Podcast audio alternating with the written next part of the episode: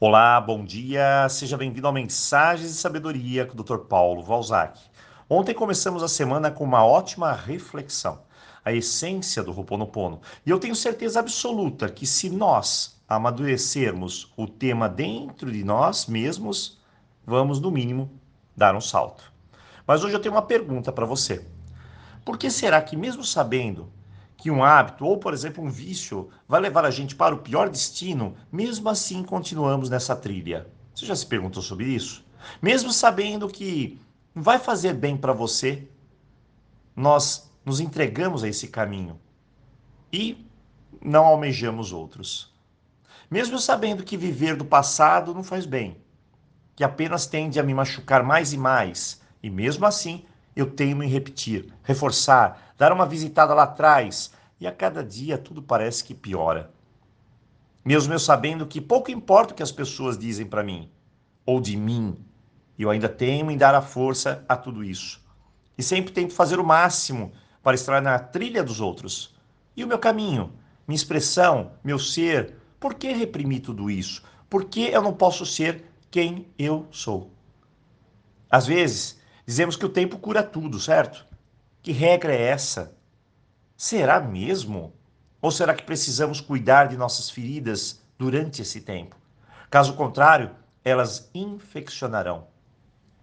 Porque será que, mesmo sabendo que nós não temos a mínima chance de mudar alguém, ainda continuamos dia após dia insistindo nisso?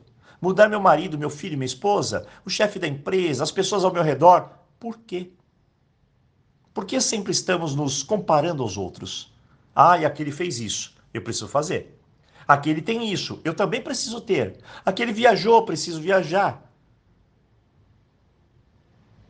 E de repente, comparando tudo, eu sou pequena. Minha vida é sem graça, não tenho sorte. E continuo comparando.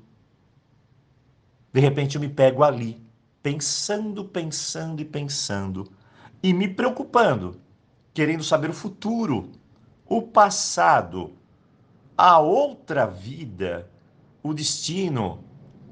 Será que eu vou ser rico? Será que terei felicidade eterna? E penso naquilo, e penso nisso. Qual sentido? E por vezes me perco. Deixo de ser prático, objetivo, organizado. E o que acontece? Eu entro no famoso termo, né? Minha vida é uma esteira. Corro, corro, corro e não saio do lugar. Às vezes as pessoas pensam que ganharam o prêmio master da vida. O de ter os maiores problemas do mundo.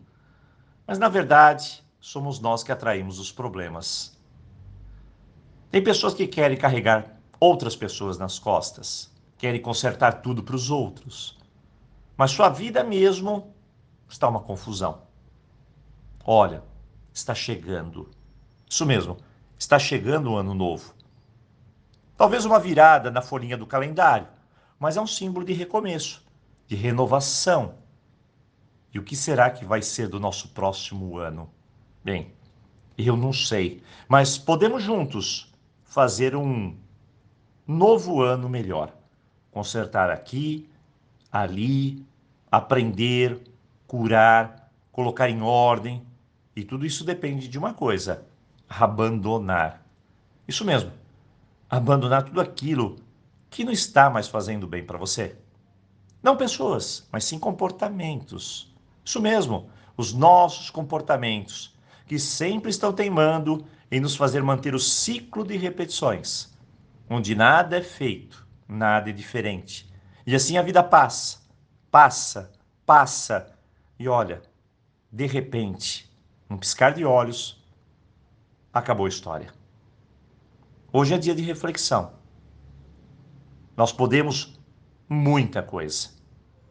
Acreditando que podemos ser o que sempre fomos. Pessoas incríveis, pessoas dignas de amor e de uma vida melhor. Então prepare-se. Nós estamos num período de mudanças. Então, vamos juntos. Aloha!